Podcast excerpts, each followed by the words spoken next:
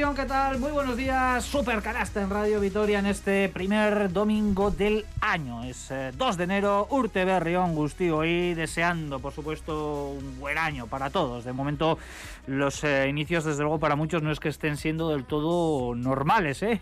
O por lo menos lo que sería deseable, por lo que todos ya sabemos, con muchísima gente confinada, pasando incluso la enfermedad. Bueno, pues especialmente para vosotros muchísima fuerza, muchísima energía en estos días eh, que estamos pasando especiales eh, y que eh, a muchos os está tocando vivirlos de esta manera. Lógicamente, en lo que a deporte se refiere, que es lo que nos toca hablar aquí en Radio Vitoria, en los diferentes espacios deportivos y concretamente en el baloncesto, bueno, pues no se escapa tampoco. Y es que para muestra un botón. para esta tarde, por ejemplo, estaba programado un Vasconia San Pablo Burgos en el Buesa. No se va a jugar por el brote COVID que afecta al vestuario vasconista.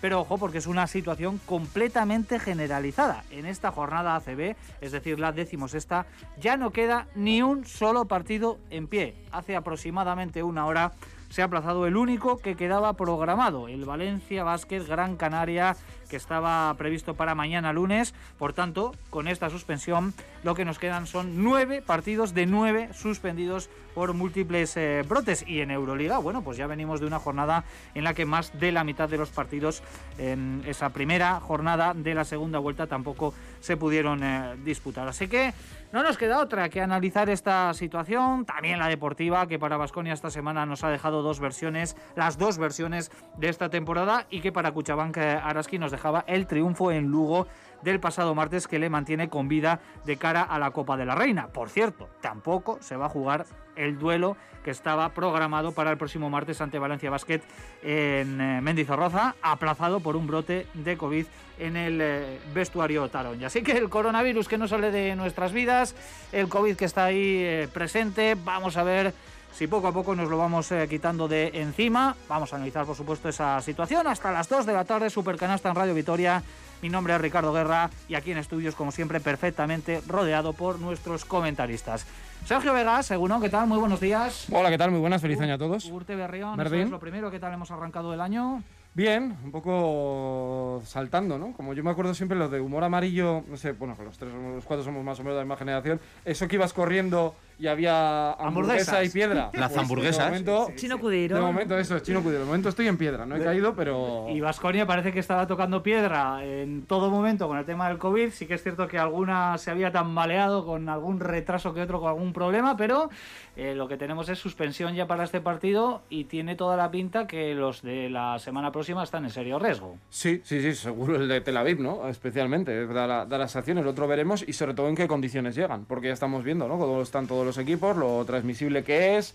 Lo bueno es que de momento no tenemos más comunicados, vamos a ver si esto se para ahí. Eh, es que estamos todos igual.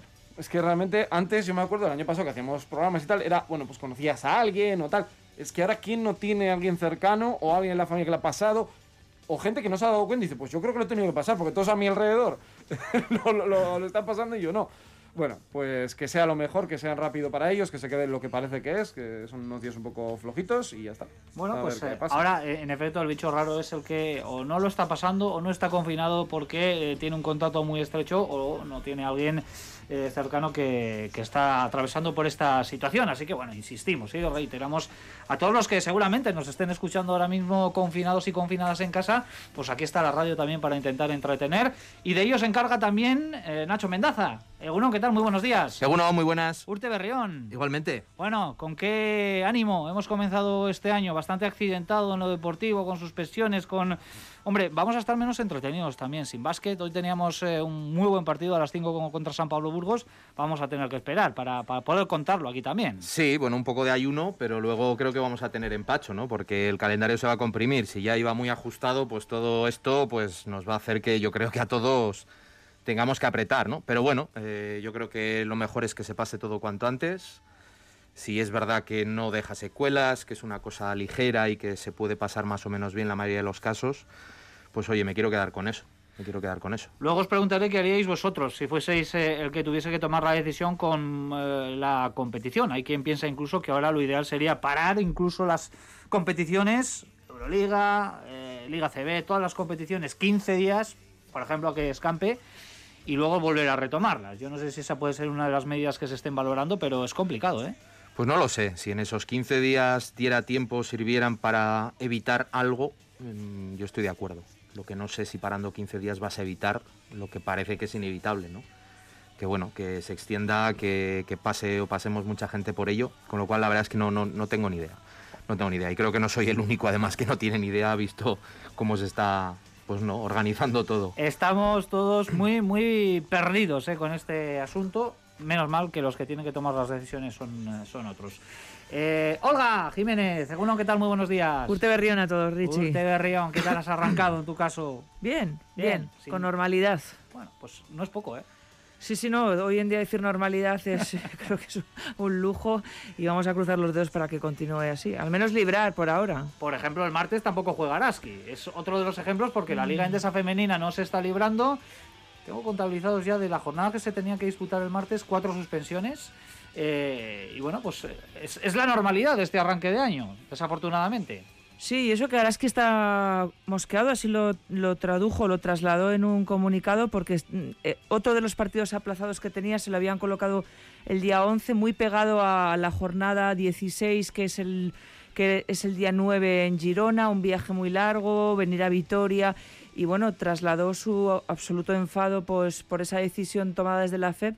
Y bueno, pues ahora le ha venido un aplazamiento, eh, como creo que son cinco, jornadas, cinco partidos eh, en esta jornada 15, con lo cual a lo que vamos, que es saber quiénes van a estar en la Copa de Valencia, pues lo, lo vamos a tener que posponer hasta que se puedan ir celebrando todos estos partidos. Más descanso, en definitiva, para la, la plantilla, que está un poco tocadita con algunas jugadoras, eh, no, no sé si lesionadas, pero sí un poco tocadas y seguro que vendrá bien. No hay mal que por bien no venga, ¿eh? por lo menos los equipos eh, para ir recuperando jugadoras eh, lesionadas, pero lo más importante la salud, eh, como siempre. Luego ya veremos cómo se resuelve todo ese galimatías cuando se vayan acumulando partidos a los diferentes eh, equipos y haya que cuadrarlos en un calendario que ya de por sí viene bastante comprimido. Y hoy en, exterior- en exteriores, pero por una buena razón, ¿eh? que no eh, cunda el pánico, está Joseba Sánchez. Joseba, ¿qué tal? Muy buenos días. Eh, bueno, a todos, ¿qué tal? Bueno, Urte Berrión también para ti. Berdin, Berdin Gustio ahí, bye. ¿Qué tal te encuentras? Bien, muy bien. La verdad es que hemos tenido unas navidades tranquilas, todos bien, tocando, toquemos madera, porque bueno, ya lo habéis dicho vosotros, pero las bombas van cayendo por todas las esquinas, pero nosotros de momento en nuestra familia y alrededores vamos, vamos librando, así que contentos, contentos y bien. Eso es lo más importante. Hombre, eh, preocupados estamos todos por la situación que tenemos a nivel eh, mundial, pero lo que nos eh, suele tocar analizar aquí en Supercanasta es el eh, baloncesto. Y ahí también hay razones como para estar ciertamente preocupados con esta auténtica tormenta COVID que tenemos encima. Joseba, eh, te has enterado de la última, ¿no? El único partido que quedaba en pie, el Valencia-Gran Canaria de mañana lunes, también se ha suspendido, por tanto, toda la jornada número 16 de la ACB eh, ha quedado aplazada.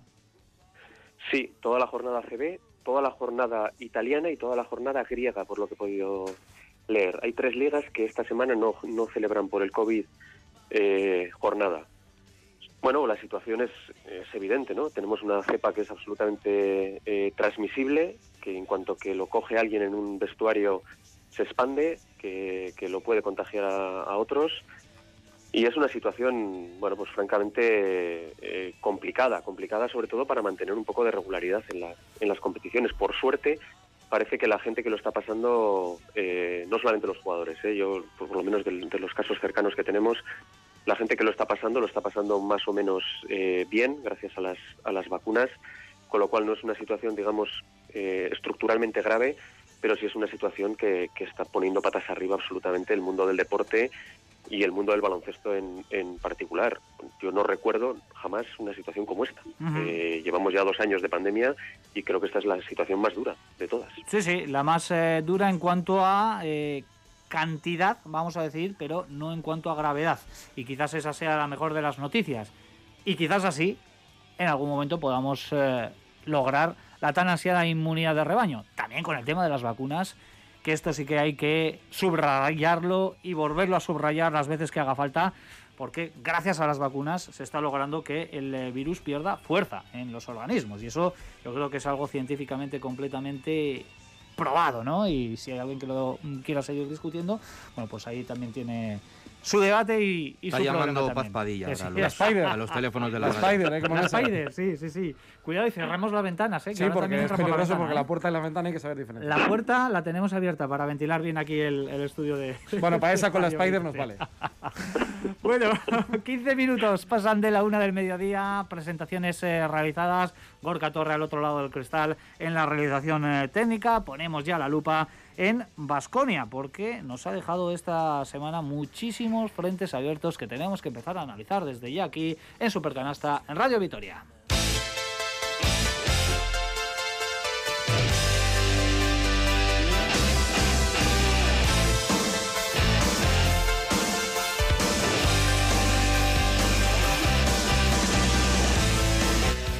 Lo dicho, una semana muy intensa para Basconia, la que dejamos atrás. Ha pasado prácticamente de todo en lo deportivo y en lo extradeportivo, porque arrancaba el martes en Zaragoza con un partido que recordamos sufrió el eh, retraso de tres horas en su disputa por el positivo de Neven Espagia y que eh, luego pues eh, no pudo comparecer sobre la cancha, tampoco lo hizo en el partido del jueves frente al Barcelona en el que vimos una reacción brutal de Basconia en un partido, que además vino condicionado también por la noticia que conocíamos eh, minutos antes, eh, ese castigo disciplinario a Landry Noco. Aquí Nacho Mendaza tiene mucho que contarnos ya un poquito más en frío. Oye. Y todavía cuando estábamos saboreando ese triunfo, a muy poquitas horas de las uvas, pues nos llegaba la información de ese brote de coronavirus en Basconia que ha motivado la suspensión, de momento tan solo del choque ante San Pablo Burgos. Veremos si nos deja algún que otro aplazamiento más. Parece que el del jueves en Tel Aviv eh, frente a, a Maccabi es cuestión de horas que Euroliga comunique que no se puede eh, disputar. Así que, compañeros, hay muchísimo que analizar. Vamos por partes, si os parece, y os pregunto primero por lo estrictamente deportivo, con los dos partidos que hemos tenido esta semana, que además nos han dejado las dos versiones de Basconia esta temporada. No sé si veis el reflejo de los que está siendo la campaña en lo que hemos visto esta semana. El sonrojo del martes en Zaragoza y la reacción descomunal en Euroliga contra el Barcelona. Yo volveré a decir lo que apuntaba el otro día. Yo creo que este equipo es muy maduro, especialmente sus piezas más importantes, en las piezas clave, ¿no? Eh, por eso vivimos lo que vimos el martes, que es cierto, todos somos humanos, entiendo perfectamente eh, que el susto, ¿no? De que alguien pueda dar positivo cerca de ti, todo lo que implica, no saber a qué hora juegas. Bueno, todo el mundo tenemos también nuestra responsabilidad, ¿no? Cada uno en nuestro trabajo, en nuestra medida, ellos están expuestos a mucha presión, pero hay otra gente que también, eh, y, se notan este tipo de cosas, ¿no? Como es un equipo que yo creo que todavía le falta esa madurez. Lo de Costello expulsado al descanso, o sea, no son cosas que yo digo así, son cosas datos. La, el gesto de Baldwin al final, eh, acabar jugando sin pivot porque Enoch, por ejemplo, pues no está ni se le esperaba en aquel partido. eh, lo que pasa posteriormente, según se está sabiendo también con el tema del Andri Noco, eh, Rocas que tiene un día horroroso. Son cosas que tú vas dando cuenta que para mí este equipo es muy, muy maduro. Pero como es inmaduro, va a ir aprendiendo. Eh, y para mí el otro día, el perder en Zaragoza, yo creo que David Gil estuvo muy bien, tanto en rueda de prensa y supongo por lo que nos transmitió lo que les dijo. Eh, y creo que este equipo, cuando se muestra como es, puede ganar a cualquiera. Puso el talento individual al servicio del colectivo y sacó al Barça de la cancha. Literalmente. Y lo hizo durante, excepto los primeros 5 o 6 minutos, que hubo bastante igualdad. Para mí el resto del partido, claramente el Vasconia fue superior en lo físico, en lo defensivo, en ataque, en reparto de juego, en los, en los roles de jugadores como Baldwin, como Costello, como Enoch, bueno, pues, y Rocas Giedraitis, por supuesto, que apareció que para mí es un jugador eh, fundamental. Yo cada vez lo tengo más claro y esto nos vamos a tener que ir acostumbrando. Si maduran pronto, veremos menos momentos malos y más buenos, pero también ellos tienen que dar ese pasito. Yo creo que el otro día ante el Barça les vino muy bien. Sí, a mí me recuerda un poco la misma situación que pudimos vivir después del partido de Zalgiris. ¿no? El partido de Zalgiris no se pierde por tantos puntos, pero yo creo que el, equipo da una imagen de, no ser capaz. De, afrontar una situación que en teoría pues, eh, podía estar al, nivel de, su capacidad. Eh, pero luego reacciona muy bien, ganan en Barcelona y bueno, luego desarrollan varios partidos a, a, un, a, un, nivel que yo creo que es el que se le espera. ¿no? Y con el de Zaragoza yo vi un poco la misma situación, es un derrumbe total y luego el equipo reacciona muy bien y sobre todo reaccionan jugadores que yo creo que, que en el partido, en el desplazamiento a Zaragoza, pues nos dejaron muchas dudas, ¿no? Entonces, bueno, me quiero quedar con eso, ¿no? Con la capacidad de reacción y que esa reacción demuestra, siendo redundante, que el equipo tiene capacidad de jugar, de jugar bien y de hacer un buen baloncesto. La cuestión es, y esto también es una cosa que, me preocupa desde un poco desde el principio de temporada, es el Vasconia, a mí me parece que va un poco eh, desacoplado de lo que es la competición en, en, sus tiempos, me refiero. O sea, ha empezado tarde y está llegando tarde en muchas ocasiones. Y vamos a ver si es capaz de dar un acelerón eh, para recuperar ese, espacio, ese tiempo perdido que le haga, pues bueno, seguir aspirando pues a entrar en playoff en Euroliga, a coger un puesto en playoff, a llegar bien a la Copa, porque al final yo creo que es para lo que se construyó este equipo, ¿no? Eh, eso en lo colectivo. En lo individual, en lo positivo también me quedo con, la vuelta de, Rocas. Eh, en la segunda mitad, el último cuarto de Zaragoza vimos ya algunas pinceladas de lo que era el Rocas que todos recordamos de la temporada pasada y contra el Barcelona yo creo que fue un jugador eh, fundamental. Entonces, bueno, vamos a ver si, también él y el resto de jugadores, que yo creo que por el tema de la enfermedad también que han tenido, pues estoy hablando de Fontecchio, eh, Tadas, etcétera, bueno, contra el Barcelona ya les vimos un poquito mejor, por lo menos en lo, físico, estoy hablando sobre todo del italiano. Pero bueno, el, equipo yo creo que lo, que está remarcando con esta trayectoria es pues bueno, que nos cueste mucho eh, quitar las dudas, quitar las dudas y esa incertidumbre de decir, bueno, a ver qué equipo vamos a ver hoy me quedo también con una cosa que dijo David Gil, que es, y va un poco relacionado, yo lo ligo con lo que ha comentado Sergio, ¿no? de la madurez como, como grupo. Si empezamos bien, el equipo funciona. Eh, bueno, los equipos que están al final de la temporada en arriba son equipos que, bueno, que son capaces de levantarse ante situaciones complicadas, empiecen bien, empiecen mal, empiecen regular o tengan, o tengan valles, ¿no? Entonces, bueno, este Vasconia yo creo que le está costando, ¿no? Ser, ser competitivo en situaciones en las que el viento viene en contra pero bueno, hay que confiar en, también en eso, en que aprendan, son un equipo joven y, ver si este comienzo de año pues significa también un punto de partida diferente. Eh, bueno, a la pregunta de, Richie, yo creo que sí, que es un fiel reflejo de lo que es este Vasconia y por catalogarlo de alguna manera podríamos decir que es un Vasconia bipolar, ¿no? Te tiras de los pelos cuando hacen las cosas garrafal, ni siquiera lo llegas a entender y te quieres meter, quieres meter la cabeza en el agujero, no ver más, más de ese Vasconia pero cuando hace las cosas tan bien como el otro día frente al Barça, pues es para, es para desear que, que, no se acabe nunca el partido y continuar viendo ese baloncesto tan fantástico que, que es capaz este equipo de, de, realizar, además no basándose en individualidades, sino un poco, eso es lo que decíais, individualidades para sumar a lo colectivo y ver cómo jugadores en determinados momentos van asumiendo su rol y van aportando para hacer un, un partido prácticamente eh, redondo frente a un equipazo como es el Barça, no lo olvidemos, a pesar de que pudiera tener eh, eh, bajas. Yo creo que va a ser la tónica de todo el año y siento decir esto, pero va a ser así. Yo tengo la sensación de que va a ser así, eh, con, con, picos, con valles, con altos, con bajos.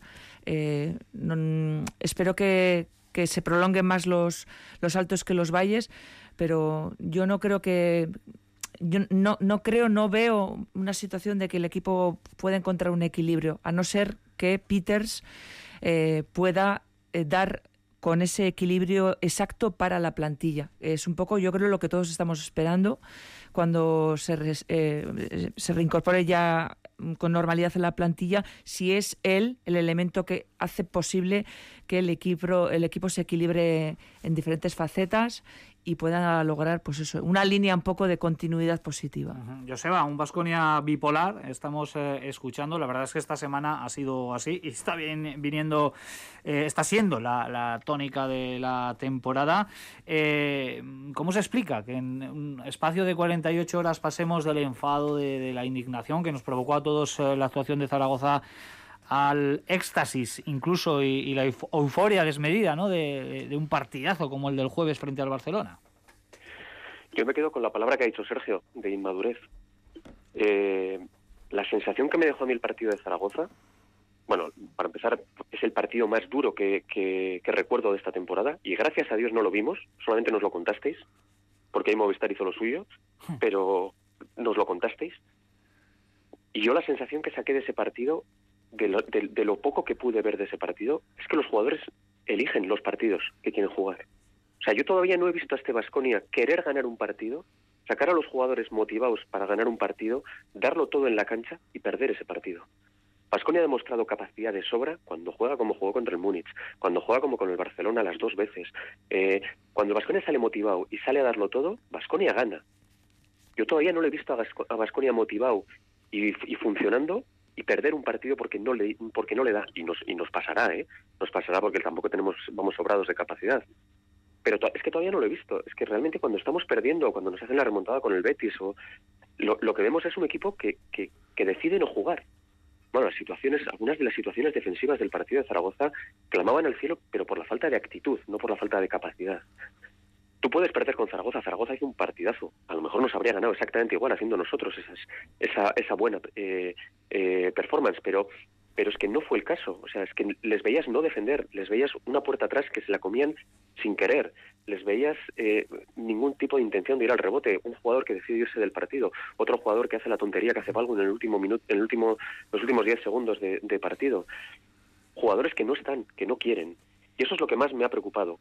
Eh, me quedo con lo positivo. Lo positivo es que este equipo eh, ha pasado pantalla con Neven. Eh, yo creo que antes, cuando estábamos con, con Dusko, muchos teníamos esa capacidad de saber si es que este equipo era capaz de ganar a, equipos como Múnich, a equipos como Barcelona. No sabíamos si tenía esa capacidad o no, ¿no? Veíamos las limitaciones del equipo y no sabíamos si eran capaces. Yo creo que con, con Neven eh, nos ha demostrado que, que este equipo es capaz. Este equipo puede ganar. Cuando está motivado, sale al campo, le entran los tiros, defiende, puede ganar a cualquiera, a cualquiera. Ahora solamente falta que decidan jugar siempre y el, elegir los partidos hace que luego a lo mejor el día que necesites ganar ese partido no estés no estés porque no te da o porque resulta que ese día las cosas no salen. Y eso no puede ser. Vasconia no, no, no, se puede permitir tener jugadores que elijan partidos. es que no se lo puede permitir. ¿Estáis de acuerdo con esta reflexión de Joseba que el equipo, algunos jugadores están seleccionando los partidos eh, en los que salir concentrados, en los que ofrecer su, su mejor versión? ¿Puede ser un tema de subconsciente incluso? Mm, yo no, no, tengo una visión tan dura de que elijan eh, el partido. Yo creo que es algo, no sé si llamarlo más sencillo, pero yo creo que hay, hay algunos jugadores que todavía no tienen interiorizado qué nivel de esfuerzo o qué nivel de continuidad en, en la concentración, por poner un ejemplo, los exámenes. O sea, hay gente que, bueno, que tiene muy interiorizado que la asignatura es muy complicada y que tiene que ser regular y que tiene que darle todos los días un poquito, aunque días que te entra más y días te entra menos, pero que tiene que ser constante. Y hay otros que creen que aunque la asignatura sea complicada, bueno, pues cuando llegue nos ponemos. Y yo creo que es un poco ese enfoque, ese enfoque. Y lo hablo a nivel general, lo hablo incluso a nivel particular del, juego. Eh, yo he visto detalles de algunos jugadores eh, que te da. Vamos, que ves que dices, a ver, no, no es no, no, tienen todavía entendido que una competición, por ejemplo, como la Euroliga, eh, no te puedes permitir ese tipo de detalles. Y voy a poner un ejemplo muy tonto y, no es por personalizar en el jugador. ¿eh? Pero todavía estaba viendo a Ino que se, quedaba, se quedó varias veces en el poste bajo con un jugador más pequeño. Él, el jugador más pequeño, se ponía por delante. Ino, que estaba esperando simplemente que le dieran el balón. No hizo ni un solo movimiento por pelear la posición. Y eso se tiene que aprender. Y eso él tiene que aprender también que en Euroliga, eh, aunque un jugador mida dos cabezas menos que tú, te va a sacar de la pista. Eh, vimos el otro día también a Baldwin dos, dos situaciones en las que se enfada porque no le salen las cosas o le roban el balón y decide no bajar a defender, baja más tarde. Y son cosas que las tienen metidas en la cabeza, yo creo que son incluso a nivel inconsciente, pero que te crean unos hábitos. Y si tú esos hábitos, empezando por esos pequeños detalles, no asumes que los tienes que cambiar y que tienes que estar todos los días, aunque sea bajar corriendo, aunque no vayas a llegar, pero tienes que bajar corriendo. Eh, pues este equipo yo creo que va a, tener, va a seguir teniendo altibajos. Sí, es que yo, yo creo que no son conscientes de que un mal día suyo, pero no un mal día, digo, no hacer 20-10, no, digo, de un mal día suyo realmente que restas, eh, puede costar una derrota a tu equipo. Yo también creo que venimos de un año pasado en el que muchos de los jugadores en eso iban sobrados. Eh, Henry podría jugar mejor o peor, te podría gustar más o menos, pero siempre estaba. Polonara, exactamente igual. Peters, que creo que es una de las grandes noticias también que Alex Peters pueda volver y yo creo que ahora después de este parón pues lo ya empezará a jugar con normalidad, también era así. Igual el único que no era tan así era Luca Vildoza, pero era un tipo muy genial, muy especial, ¿no? Eh, y eso creo que también nos pesa, ¿no? Porque vemos que Baldwin tiene un potencial que cuando le ves jugar bien, dices, madre mía, lo que hemos fichado, qué jugador, cómo hace las cosas. Yo creo que de todo este grupo, bueno, es que Ino que es muy maduro en general, es que el juego no lo conoce, lo que ha dicho Nacho, ¿no? Eh, yo diría que el único que está en esa línea de los del año pasado, para mí es Fontecchio. Que creo que él dice, ¿hoy qué hay que hacer? Vale, hoy me toca rebotes, rebotes. Hoy me toca defender a Mirotis, hoy me toca meter un triple. Le veo en esa línea. Luego te sale mejor o peor. Y claro, ahí hay que ir sumando, porque cuando Costello se pone en el plan que se tiene que poner, madre mía, el partido que hizo el otro día fue clave. No todos 40 minutos, pero te da esos 7-8 minutos mágicos que te da ganar. Y no hace siempre que alguien que quiere, y yo creo que no puede, que Jason Granger, porque yo le veo que deportivamente, al final, él, él no venía para ser el base titular de este equipo, pues que asuma tiros que no le tocan. Porque muchas veces, claro, solo luego criticamos al que tira mucho, pero es que tira mucho, ¿por qué? Porque el resto no estamos. Y entonces ese es el tema. Si consiguen madurar, lo que pasa es que ahora con el COVID, los dos partidos que tú te has metido en un lío y tienes que ganar, Burgos y Breogán, eh, va a venir curvas de verdad porque Sí, sí. tú solo te has metido en el hoyo, ¿eh? No Muy, sido muy, más. muy, muy condicionadas estas eh, dos últimas jornadas para Vasconia, alguna más, en el caso de algún equipo que todavía tiene que recuperar eh, más partidos. Olga, contigo abro el melón de eh, quizás el aspecto más positivo que nos ha dejado estos dos partidos, positivo dentro de lo negativo, que ha sido el debut de David Gil en eh, el banquillo de Vasconia por el mm, positivo, valga la redundancia, de Neven Espagia, que no ha podido sentarse en el, en el banquillo. ¿Qué te ha parecido la actuación del Gasteiztarra? Porque yo creo que a todos más o menos nos ha dejado tremendamente satisfechos, tanto en la derrota de Zaragoza, donde ahí hay que esculparle a- al Gasteiztarra, como luego en la gran gestión que hizo también del partido contra el Barcelona. Bueno, yo creo que no descubrimos a David Gil y que es cierto que el cariño es inmenso porque sabemos toda la trayectoria de David, toda la preparación. eh, es un estudioso del baloncesto, lleva muchísimos años, siempre a la sombra porque creo que es el papel donde él está más cómodo y le gusta. Y yo, francamente, eh, cuando eh, supe que en Zaragoza tenía que dirigir, me pareció un auténtico marrón absoluto. Y me lo siguió apareciendo el día frente al Barcelona y creo que en ambas circunstancias se, eh, se desempeñó correcta, correctísimamente y perfectísimamente, mostrando un conocimiento del juego y de la plantilla que tienen en sus manos y siendo, bueno, pues pues mm, quizás eh, más de lo que quizás pudiéramos esperar dada la, la situación. Lo que pasa que entiendo también que todo está un poco dirigido por Neven Espagia, que aun con COVID, pues está en sus cabales para decirle, David, esto, esto, esto y esto, y luego, además, libertad para, según el juego, tú tomar decisiones. Y en esa toma de decisiones, pues yo creo que David estuvo ágil, estuvo acertado y creo que todos coincidimos en la felicitación pues por demostrar todo lo que viene demostrando durante todos estos años. Joseba, Pues mira, yo a David le tengo un cariño tremendo. Es, un, es una persona que ha estado trabajando para el Vasconia y para el baloncesto en, en Vitoria desde hace muchísimos años. Yo salí muy enfadado. A ver, yo no creo que el partido de Zaragoza para él fuese un marrón. Yo creo que él es profesional. Le llega la, la baja de, de Neven, como podría haber sido una técnica calificante o cualquier situación. Él está preparado para, para, para coger las riendas y, y las coge. Me pareció que los jugadores no le quisieron ayudar el día de Zaragoza. Fue, un, fue muy duro para, para David, ¿no? Porque eh, tú no eres un primer entrenador, no estás acostumbrado a dar esas órdenes y, y Joseba, si los jugadores fue- no te los ayudan... padres han ido de cena y se ha quedado el hermano mayor y le han dicho, tranquilo, que lo vamos a hacer bien, nos vamos a portar bien. Tal cual, tal cual. que a todos Tal ha pasado cual Pero lo, lo que sí que me parece un marrón fue el partido del Barcelona, porque después de la que te han hecho en Zaragoza, el padre llega a casa y se encuentra toda la casa llena de botellas y, y los ceniceros llenos y, y la casa sin barrer. Y les dice, oye, que mañana me vuelvo a ir, ¿eh? a ver qué pasa. Y entonces sí, ese sí es un marrón para, para, para David. Ese día que se vuelva a poner con los jugadores frente al Barcelona y a ver un poco cómo me reaccionáis hoy.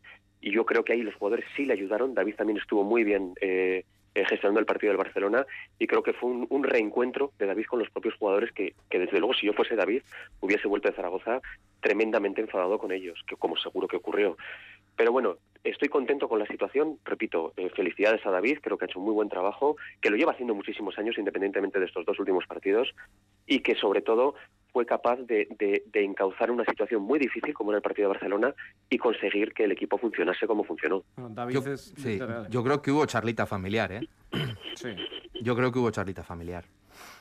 sí, yo estoy contigo. Sí, sí, está claro. Yo diría de David primero que es... No digo como algo malo, ¿eh? Pero que bueno, fue un poco de, bueno, aquí qué ha pasado y qué queréis que pase. Yo, yo lo que diría de David primero, eh, que es, y no lo digo porque se va lo dice todo el mundo, que es uno de los mejores entrenadores ayudantes, bueno, de Euroliga, directamente, pues de Europa. Eh, y es un entrenador que es, conoce, yo he visto cómo trabaja y es impresionante. Como trabaja hace años ya, o sea, no de ahora, sino tiene un método de trabajo impresionante. Eh, y así le va a él y así le va al Vasconia, de bien, ¿no? Eh, y yo estoy con Joseba, yo creo que el, todos nos ha tocado, y aunque sea la categoría que sea, cuando eres segundo entrenador eh, y el primer entrenador no está, tú sabes que algo va a ir mal. Salvo que tengas un grupo muy, muy especial, normalmente lo normal es poco relajarte. Y tú como segundo entrenador, para mí David estuvo muy bien. porque él podía haber tomado la de la calle de en medio y hubiera sido contraproducente para el grupo y contraproducente para él, porque dos horas después volvía a ser el primer entrenador Neven Espagia y él estaba ahí. Estuvo muy bien y yo me alegro y me demuestra que estos jugadores pueden ser unos inmaduros, pero son buena gente y son currelas que el partido de Barcelona salieron con todo. Hubieran ganado o hubieran perdido. Yo vi a un equipo muy diferente que quiso ayudar y luego creo que la rueda de prensa que se marca David las eh, dos. Las dos. La, la, que va mal también, pero la que va bien, que podía haber sacado un poquito pecho, haber dicho, bueno, un poco, un poco yo también. Cero. De hecho, acaba con lo de Neven, que me parece, bueno, pues lo que es un detalle de un tipo fantástico. Fuera de toda duda, ¿eh? la capacidad de David Gil que lleva en eh, diferentes categorías y en diferentes roles también dentro del cuerpo técnico, pues eh, más de dos décadas, si no me equivoco. Y el campus en, en de verano, el internacional, lo empezó él organizando, vamos. Uh -huh. ¿Y sabéis dónde empezó David, no? Sí. En el Susena. Uh -huh. Sí, sí. Dirigiendo que baloncesto en la, silla. La cuestión musical también. bueno, al margen de la cuestión pues, musical. Pero... Es un virtuoso el teclado. Sí, sí, bueno, y de la composición. Y de la composición. De la composición, de la composición. Un genio. Bueno, pues nos, nos, alegramos por, por David Gil, que ha sido la gran aparición eh, positiva y la gran desaparición, la del Andre Noco. Y aquí, por alusiones, tengo que hablar primeramente No te con, vayas, Nacho, no te vayas. Nacho. unas Ánimo. Nacho, no te vayas, Venga, hombre. sac- ir sacando algún clines por si acaso eh, eh, sucede aquí algo, algo raro. Bueno, fuera bromas. Landry Noco, que eh, poquitos minutos antes del arranque del partido contra el Barcelona se nos notifica que se le ha abierto un eh, expediente disciplinario eh, por el, eh, la ruptura del régimen eh, interno. Luego ha trascendido que es porque él está pidiendo más minutos y que se ha negado incluso a entrenar en alguna de las eh, sesiones. Por tanto, Vasconia ahí está, por supuesto, en su derecho de abrir los procedimientos que estime convenientes. Eh, Nacho, desde luego estas cosas no, no ayudan ¿no? para un buen ecosistema dentro del vestuario y aquí Landry no, con cierta manera, eh, no sé si actuando un poco de forma egoísta, pero está perjudicando al equipo. Bueno, mm, yo las, el motivo real por el que se le abre el expediente no lo conozco. Eh, lo que ha trascendido es fruto de bueno de algo que alguien dice que suele bueno eh, suele tener buena reputación en cuanto a fiabilidad, pero bueno es algo que alguien dice en, en YouTube y a partir de ahí se hacen eco todos los medios citando la fuente, pero la fuente es única, ¿vale?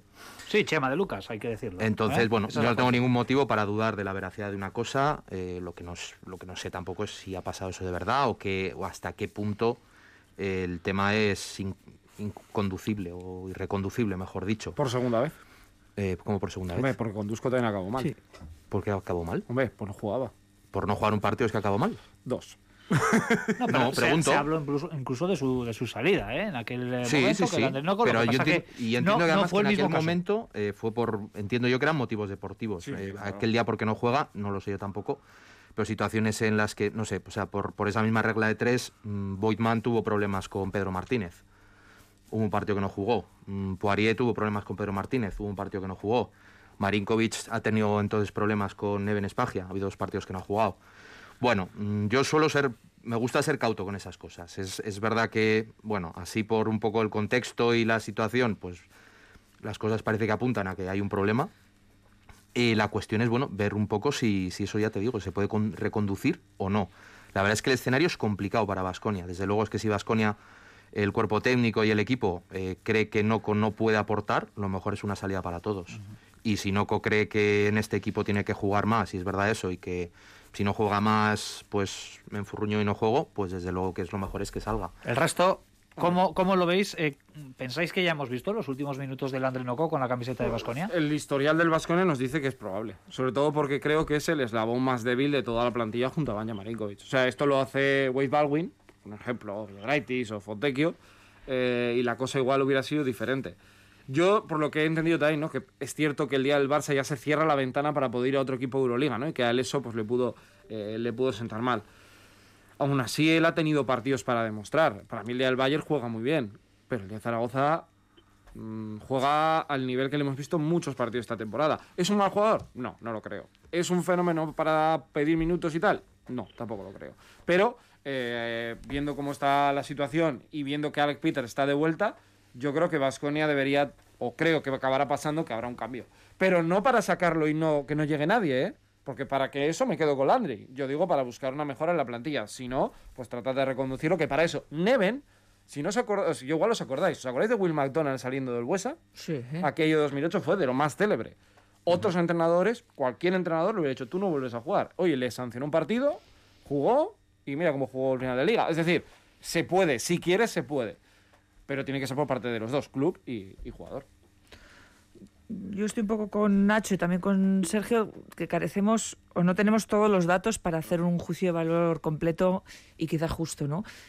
Pero si, y, hablando sobre hipótesis, si es cierto que el jugador eh, reclama más, más minutos y no está a gusto pues ante esa situación, y yo creo que lo mejor es que, que se marche que se llegue a un acuerdo, claro, siempre y cuando el Vasconia tenga también un repuesto. Lógicamente es un hueco que hay que, que, que cubrir porque no está el Vasconia precisamente para jugar con, con un, un, jugador menos en la, en la rotación. Yo creo que sí que es un jugador que puede aportar, pero si él fuera consciente de lo que puede aportar y del rol que debe eh, asumir, si él considera que es mucho mejor de lo que ha demostrado, pues que encuentre un lugar donde pueda demostrarlo, ¿no? Si uno no está a gusto, pues es mejor marcharse y, y bueno, y, y, empezar otro otro objetivo diferente. No sé, es una situación complicada. Yo entiendo que si el Vasconia encuentra algo interesante, creo que le va a abrir la puerta amablemente y se va a marchar. Cuidado la fecha del 10 de enero, ¿eh? Luego sí, lo explicamos en la sección NBA, así un cebito, ¿eh? Eh, pero la del 10 de enero es importante. Uh -huh. Joseba, para cerrar el tema Landrinoco, ¿cómo lo ves tú? Situación irreconducible, conociendo además mmm, desde dentro, como conoces Vasconia eh, y, y, el modus operandi ¿no? en estos casos de, de, los directivos. ¿Qué crees que va a pasar con Oco? Sé que es complicado sacar ahora mismo la bola de cristal. Pues yo la bola de cristal no, pero yo estoy un poco con Nacho en esta en esta coyuntura. A ver, ahora mismo, eh, a ver, si Landrinoco quería salir, hablamos todo de hipótesis, ¿eh? pero si Landrinoco quería salir a, otro equipo Euroliga y se ha cerrado la ventana, Landrinoco no tiene más equipos Euroliga por, por salir. Tiene el entrenador ideal para reconducirlo dentro del, del, de la dinámica de grupo. Ya ha tenido una sanción, por la razón que sea, pero ya ha tenido una sanción eh, que ahora lo que tendrá que hacer es trabajar por, por, por volver al equipo. La situación no es apremiante para Vasconia. Vasconia ahora mismo tiene cuatro interiores por delante de la rotación del Andrinoco. Tiene dos cinco, que son Inog y Costello, dos cuatro con la vuelta de, de Alec Peters y, y Tadas. Y bueno, pues tiene al quinto pívot, que es Noco, que yo creo que es un jugador perfectamente aprovechable y que si no ha podido salir a, a Euroliga, que quizás es lo que él podría querer, pues ahora mismo salir para ir a dónde? A, a Zaragoza, o no sé, por, por, por, poner una hipótesis, que igual tampoco se quiere ir ahora. Eh, igual se enfadó, se enfurruñó con el mundo por no irse a, al Zalgiris, o no, o no sé dónde se podría haber ido, ¿eh? Pero otra no, vez yo... la, la, inmadurez, Joseba, del grupo. Porque eso sí. eh, me suena a KDTV, del equipo es que juego poco. Pues trabaja ya. más. ¿Qué quieres que te diga? Es que tampoco ha demostrado que es una estrella. Pero lo mismo diría sí, pero... de todos los de esta plantilla, ¿eh? O sea, no, no libra ninguno. Pero yo lo que quiero decir es que ahora mismo Vasconia no tiene una prioridad en cambiar a Noco por otro jugador. Eh, a lo mejor Noco sí que tenía esa prioridad, pero Vasconia no. Vasconia tiene cuatro, cuatro interiores y el quinto es Noco. Que bueno, que es el quinto, que luego cuando se pone a jugar y los días que juega bien, no es el quinto, ¿eh? A lo mejor es el segundo. Recordamos no hace mucho, por ejemplo, en Múnich, el partidazo que, que, jugó. Eh, para Vasconia no es una prioridad. Yo creo que a lo mejor hay que mirar un poquito más hacia afuera de dónde están las prioridades, porque la vuelta de Alec Peters tiene un efecto dominó que nos descuadra toda la parte, toda la parte exterior pero desde luego interiormente, salvo que la situación sea realmente irreconducible, yo lucharía por uh -huh. mano izquierda y, y, y, volver a intentar meter a Noco en, en, dinámica de partido, porque, porque de verdad creo que nos puede ayudar y, y no estamos tampoco para andar cambiando al quinto pivot por otro quinto pivot. Uh -huh. Y no creo ahora mismo que haya un primer pivot eh, a, a, tiro para Vasconia. Bueno, pues veremos qué, qué, pasa, porque además Villombo, un hombre que sonó, creo que ha firmado con algún equipo de NBA es ahora, que ahora de 10 días. Si ¿no? paseas por la NBA te dan un contrato de 10 días. Sí, sí. Claro, con todos los casos que tiene ahí, pero ellos sí que tienen mucha movilidad para fichar. Y, y, sí, es que él está por ahí y otros tantos jugadores que han pasado por Europa. Sí, se está moviendo el eh, mercado, pero en esos eh, términos, ¿no? Para tapar los agujeros que están dejando algunos contagios numerosísimos en cantidad en a, todas las ligas. Lo estamos viendo y que están poniendo en, en jaque las competiciones. Eh, la buena noticia también en Vasconia eh, ha sido la reaparición, mmm, por lo menos ya para hacer las ruedas de, de, calentamiento de los partidos, de Alec Peters, cuyo regreso a las canchas parece estar muy cercano y todo parece indicar ya que en el próximo partido de Vasconia le, le veremos. Una rápida reflexión con el eh, tema de apertura de hoy, eh, lo que está sucediendo alrededor de las competiciones. También lo apuntaba Joseba, toda la jornada de la Liga griega está suspendida, la Liga italiana también. En Euroliga, por ejemplo, de los nueve partidos programados en esta jornada intersemanal, cinco de ellos fueron suspendidos. Sí. Tan solo se han disputado cuatro. El Mónaco 82, Maccabi 76, el Unis 75, F67, el partido de Basconia y el Estrella Roja 76, Zenit de San Petersburgo eh, 80. Y la jornada CB que se tenía que disputar eh, durante el día de hoy y mañana lunes está toda aplazada. Le recordamos a los oyentes, si se acaban de incorporar, que el único partido que quedaba ahí en pie, resistiendo, era el Valencia Gran Canaria, que también se ha suspendido por positivos en el eh, vestuario de, del Gran Canaria. ¿Qué pensáis de todo esto? ¿Qué, qué, qué fotografía podemos eh, dibujar? Porque esto es un problema, no cabe duda. Yo creo que sabremos más y prácticamente todo en dos semanas. Yo creo que en cuanto pasen un poco estas fechas, yo creo que vamos a volver a una situación de más estabilidad. Y creo que ahí se podrán tomar decisiones ya con cierto fundamento de decir, bueno, ¿qué hacemos? Eh, apretamos todo ahora, en la CB el, el, problema fundamental es la Copa del Rey, en la Euroliga es el comienzo de los playoffs y bueno, ahí yo creo que en ese momento, ya te digo, tercera semana de enero, cuarta de enero, se podrá saber si, oye, hay que retrasar algo para no machacar y reventar a los jugadores, porque además no es solo que, que el calendario esté muy apretado, eh, creo que lo ha comentado antes Sergio, es cómo vuelves. Y hay veces que damos por supuesto que no, como son deportistas, pues nada, pues pasan siete días, diez días o lo que sea ahora, y luego a tope, mis narices. Yo me estoy acordando, por ejemplo, de Galmekel, el año pasado eh, no volvió igual, Sí. lo pasó mal. Es cierto que ahora esta variante Omicron es como Sí. más suave, ¿no? Y que Sí, pero sí que menos que una gripe, pero te- Fíjate, te, eh, deja una sí. semana Y yo baldado. cojo un poco el, el caso de Fontecchio. Había estado con gripe, el primer partido que vuelve después de la gripe mm, está regular. Bueno, hoy lo vamos a ver con el Rayo Vallecano, ¿no? Que a ju- jugadores que volvieron ayer. O sea, Sí. ese va a ser un buen ejemplo para darnos cuenta, un deporte distinto, pero corriendo y en la élite, que es complicado. y que no es A un ver, interruptor que ahora estoy malo, pum, abajo. Ahora estoy, bueno, No, pum, son arriba. no sé, yo- personas como, yo- como lo somos todos. Yo intentaría jugar todo lo que se pudiera, sinceramente. Sé que es una... dentro de... eh, lo apuntó sanidad- Posarnau el otro día hizo una reflexión en esa Yo línea. jugaría todo lo que se pudiera. Eh, que esté la gente bien, dentro de lo que cabe. Igual también hay que abrir un escenario que en la NBA están abriendo, que bueno, yo hace dos semanas hablé del tema de la NFL, NBA, de cómo van a convivir con el virus, pero esto da para otro debate. Pero en la situación actual, igual también esos contratos que han desaparecido de 10 días, una semana, algo así, empezarán a volver. Que yo no lo descarto para completar alguna plantilla en algún, en algún momento determinado. También ha cambiado el tiempo de la cuarentena, que no es lo mismo en deportes 7 que 10. ¿eh? Eh, parece una tontería, no lo es. Eso los contratos cortos lo veo complicado en Europa por lo Por eso- siguiente. Porque tienes el límite de los cupos, por ejemplo. Claro. Pues igual hay que hacer algo. Entonces ahí tienes un Eh, problema, dices. Y luego aparte, si por ejemplo traes a alguien que no es cupo o que no está en el país, el traerlo para 10 días Claro, claro. buah, es complicado. ¿Y, Pero- y costará un dinerito? A eso me Claro, refiero. no, no, pero algo- Ahí va yo por la complicación. O sea, yo creo que tienen que buscar una manera de intentar salvar estas semanas. Como, hombre, a ver, si no se puede, lo que pasó esta jornada, punto y final. Pero el Madrid ya sale. Acaba de mandar un comunicado eh, eh, Manresa que solo tiene dos casos positivos ya, con lo cual vuelven. Es decir, poco a poco van a ir volviendo, porque esto en una semana, más o menos. Y vamos a estar- Manresa sufrió su brote hace aproximadamente unos 10 días. Eso Por lo es. tanto, ahí tenemos ya un pequeño Me de refiero. lo que puede suceder, que puede ser cuestión de un par de semanas. Eso es. Yo estoy un poco con Nacho. Creo que de aquí a dos, tres semanas, viendo un poco, sin tener ni idea, yo me fío en mi faro, que es Gorka Oribe, el cual me guía Sí. en este tipo de situaciones. De aquí, que sé que le gusta mucho más que un abrazo enorme. Eh, y es un poco donde me, me fijo, pero está claro que algo tienen que hacer. Y para mí, parar dos semanas realmente. Es que no tenemos la garantía que en dos semanas esto vuelva. Si estamos todos trabajando, pues intentar dentro de la medida de lo posible. sí. Para mí. Olga, brevedad en la reflexión. ¿Estás de acuerdo con lo que han comentado Nacho y Sergio? Que mm, hay que aguantar ahí y que, mm, que, se, que se juegue lo que se pueda disputar. Yo creo que lo que se pueda disputar que se juegue. Es que es una incertidumbre. Igual dentro de tres semanas estamos hablando no de Omicron, pero sí de Veleta X, yo qué sé. Habrá que Esto es preguntarle a in- a ver qué es lo que viene. Claro, es- eh, bueno, Pero sí. si tú tienes la Spider y la ventana cerrada, todo te va a ir. Es incierto, así que en la medida que se pueda y la gente vaya saliendo y en condiciones con buena salud, que se vaya jugando. ¿Joseba? Como diría Freddie Mercury, the show must go on. De Paz Padilla Freddie Mercury, ¿eh? La cosa Efectivamente. evidentemente, Había que mejorar.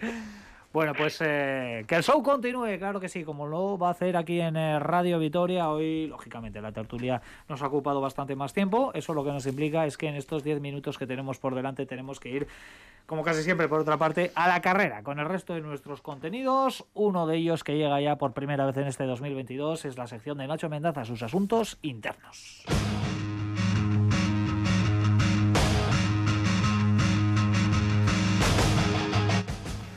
Bueno, pues yo no voy a cambiar de tema, voy a seguir hablando del COVID, ya lo siento. Y un poco de las consecuencias de, de esta, bueno, de este brote en, en la NBA.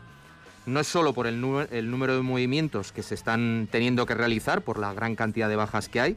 Todavía leía, creo que en E ESPN, que había a estas alturas 541 jugadores que habían pisado ya la pista. 541. ¿eh? a mitad de temporada, cuando lo normal en otras temporadas eran 450. Estamos hablando de 100 más. Una barbaridad, pero no solo por el número, sino por la manera en la que están teniendo los equipos que gestionar estas altas express, ¿no? Mucho con contratos de 10 días, como comentaba antes Sergio. Eh, un ejemplo de esto ha sido el que ha protagonizado Greg Monroe, que le recordaréis porque bueno, ha jugado también en, en Euroliga, él fue un número 7 del draft, pero estuvo en Europa en el Bayern de Múnich y en el Kinky la temporada pasada. Bueno, volvió a Estados Unidos esta temporada y estaba jugando en la G-League y estaba en Washington. Bueno, pues los Wolves tenían que jugar contra los Celtics el lunes pasado y estaban sin cinco titulares y con dos suplentes también de baja. Entonces han tenido que ir fichando jugadores eh, pues a todo correr. Y uno de ellos fue Greg Monroe, le hicieron un contrato de 10 días bueno, Greg Monroe estaba a las 4 de la mañana en, Washington y jugaba a la tarde. Y llegó a las 4 de la tarde a, Minneapolis. Bueno, él se encontró con el, con el entrenador y de hecho el, propio entrenador eh, dijo antes del bueno, dijo después del partido, dice, oye, cuando vino Greg Monroe y tal, eh, ¿sabías cuánto iba a jugar? Y dice, mira, no tenía ni idea. De hecho, eh, le pregunté a él, porque es que ni conocía quién era Greg Monroe prácticamente. Y luego la verdad es que lo hizo muy bien porque hizo, bueno, eh, fue una pieza clave en la, en la, victoria de su equipo frente a los Celtics. Pero hubo otro jugador que, que lo hizo muy bien, que es un, novato, creo que es Jalen Nowell, un escolta, que bueno, era jugador de rotación, que hizo 29 puntos, 6 rebotes, bueno, una barbaridad. Eh, y fue un poco el, el, héroe del partido. Y sobre Newell, el propio Greg Monroe también dijo que, que había hecho un gran partido, pero que no tenía absolutamente ni idea de, quién era ese jugador.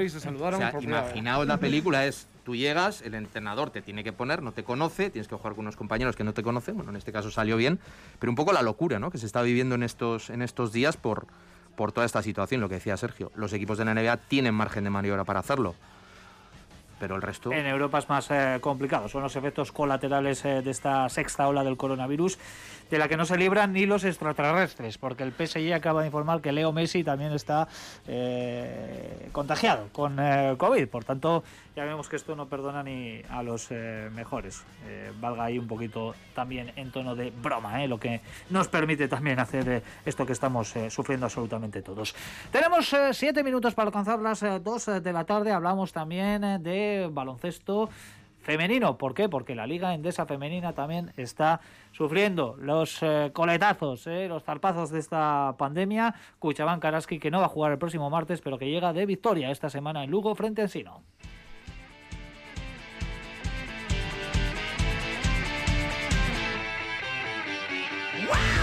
Cuchaban Carrasqui que se había complicado mucho con esa serie de derrotas eh, su presencia en la Copa de la Reina. No vamos a decir que con la victoria del pasado martes eh, en Galicia eh, lo tenga mucho mejor Olga, pero por lo menos mantiene viva la, la, llama ¿no? de la esperanza para poder estar en Valencia, en esa Copa de la Reina, ¿no? Sí, sobre todo volver un poco a sensaciones más normales, ¿no? Mm, a un juego y a una identidad más propia de lo que es y representa Cuchaban Araski en un partido más de igual a igual y donde además dos jugadoras como Atkinson y Dongue tomaron ya la responsabilidad absoluta para superar a un Lugo, que es cierto también un Ensino Lugo que no está pasando por las mejores horas a pesar de tener un equipazo, pero que tiene la baja de Tamara Valde desde inicio de temporada, ex de Aras, que una jugadora veterana pero con muchísima calidad y que aún no ha podido debutar y lo está echando en falta el equipo de Miguel Ángel Ortega. Pero a lo que dices es cierto que mantiene viva la llama, lo tiene difícil sobre todo por el haberas negativo que le puede pesar por haber perdido algunos partidos por muchísima diferencia,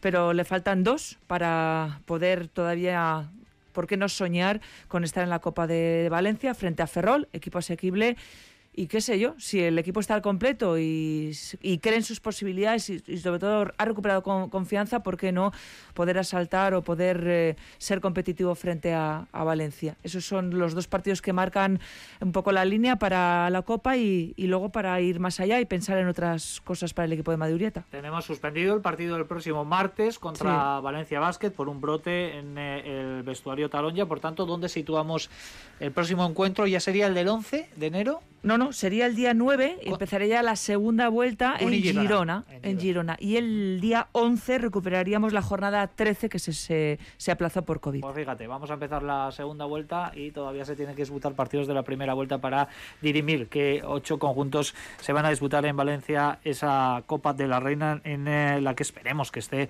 el eh, Araski, eh, que bueno, pues se le ha complicado un poquito, pero todavía tiene ahí alguna pequeña esperanza.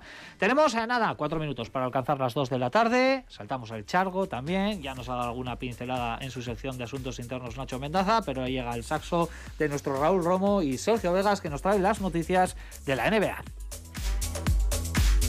En la NBA hay muchas cosas, la verdad, eh, llamativas. Todos esos contratos que estamos eh, comentando de 10 días, donde, por ejemplo, eh, Nick Stauskas vuelve a la NBA, lo hace a Miami Heat. Mario Chalmers exactamente igual, al equipo donde fue campeón también firma por Miami y otros tantos nombres que la verdad que está siendo increíble. Decía antes, fecha clave el 10 de enero. ¿Por qué? Porque es una fecha en la que si no hay cambio mediante la NBA, se tienen que garantizar contratos, con lo cual muchos jugadores pueden acabar quedándose descolgados y puede ser una buena opción para equipos de Euroliga y de la Eurocup que puedan hacer fichajes. De la actualidad, destacar, bueno, pues el lío en Houston con Buzzy Porter en Houston Rockets, la verdad que está muy caliente la cosa por allí. Los Chicago Bulls, que consiguen dos victorias en el último segundo y las hace el mismo jugador, que es de Mar de Rosen, y es la primera vez en la historia que sucede que un jugador hace dos game winner en dos días consecutivos y en dos años distintos, porque uno lo hizo el 31 y otro lo hizo el día, el día 1. Y también destacar que Chicago, evidentemente, está arriba junto a los Warriors, con un Clay Thompson que se ha hecho viral en el día de hoy por una serie de 24 de 24 en triples de manera consecutiva en un calentamiento.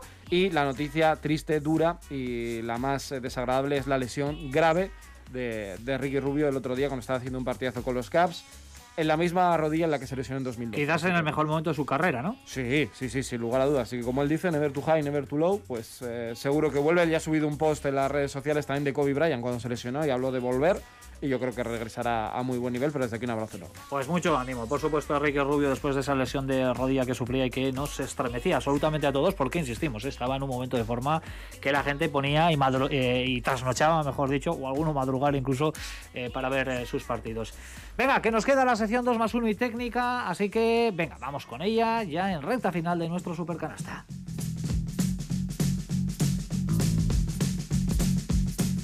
Venga, ¿quién abre el fuego? Vamos con la técnica, Nacho, por ejemplo. Empiezo yo. La técnica para Movistar por no ser capaces de dar dos partidos en dos canales diferentes, eh, como sucedió el otro día con el Vasconia Zaragoza y el Burgos Betis.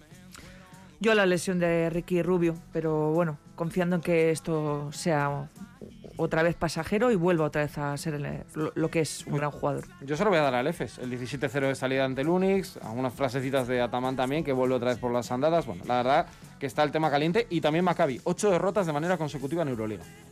¿Joseba? Yo se la voy a, yo se la voy a dar a, a Sara. El flash interview del otro día, eh, después del partido de Basconia, es inaceptable y van dos seguidos en las dos derrotas que, que, han tenido. Parece que solo juegan ellos. Y no, los demás también juegan. Venga, Joseba, pues tú mismo, el 2 más 1. Pues mi 2 más 1 es para David Gil. Yo creo que lo merece y de sobra esta semana. Para mí, Ricky Rubio y David Gil. Yo David Gil también. David Gil. Bueno, pues David Gil, unanimidad. Me voy a unir yo también. Igor Catorre levanta la mano así también, que se lo da a David eh, Gil, porque eh, la verdad es que ha sido uno de los eh, protagonistas positivos de las últimas horas en clave vasconista. Bueno, nos queda incluso tiempo, yo creo que es la primera vez que nos pasa desde hace mucho tiempo. Queda fácil el 2 más 1. Para poder preguntaros por vuestros propósitos en este nuevo año. Sé que uno es muy claro, que se acabe esto ya, de una santa vez, esto de la pandemia, pero aparte de eso, ¿os habéis propuesto algo en este 2022? Mantener, mantenerme como estoy, dentro de lo que cabe. Sí, ¿no? Tratar de, como decía Andrés Montes, sobrevivir. Eso es, virgencita, en virgencita. En esta situación, bueno, pues al final teniendo salud, lo demás irá, irá llegando. Pues yo volver a correr una media maratón, que después de muchas lesiones y problemas físicas que he tenido, eh, creo que estoy en disposición y voy a empezar a entrenar para ¿Ya ello. te has puesto fecha? Sí, sí. ¿De alguna en concreto? El 8 de mayo en la Ah, media bueno. maratón de Martín Fiz, que hay media maratón, o sea, en la maratón hay media maratón, pues me gustaría volver a correr una media maratón ahí. A, Olga, Nacho- hazme caso, del deporte se puede salir. Te, ve- Puede salir. te veía con la mirada perdida. Te veía con la mirada perdida cuando Olga decía lo de la media maratón. Digo, no sé si lo de Nacho va a ir por esto. Yo estoy a favor del ejercicio, pero estoy en contra del deporte. Nacho, te dirás que Noco se quede. O sea, me refiero en, en- en aspectos amateurs, en profesional no. Joseba, eh, que nos vamos ya. ¿Algo? Pues a mí me gustaría disfrutar otra vez una Copa del Rey con muchísima gente, todas Mira. las aficiones juntas y en una ciudad como Pues Granada. ojalá sea Granada. Ahí tú ya tienes eh, tus cositas. Bueno, venga, Urte Berrión a todos, agur. Agur.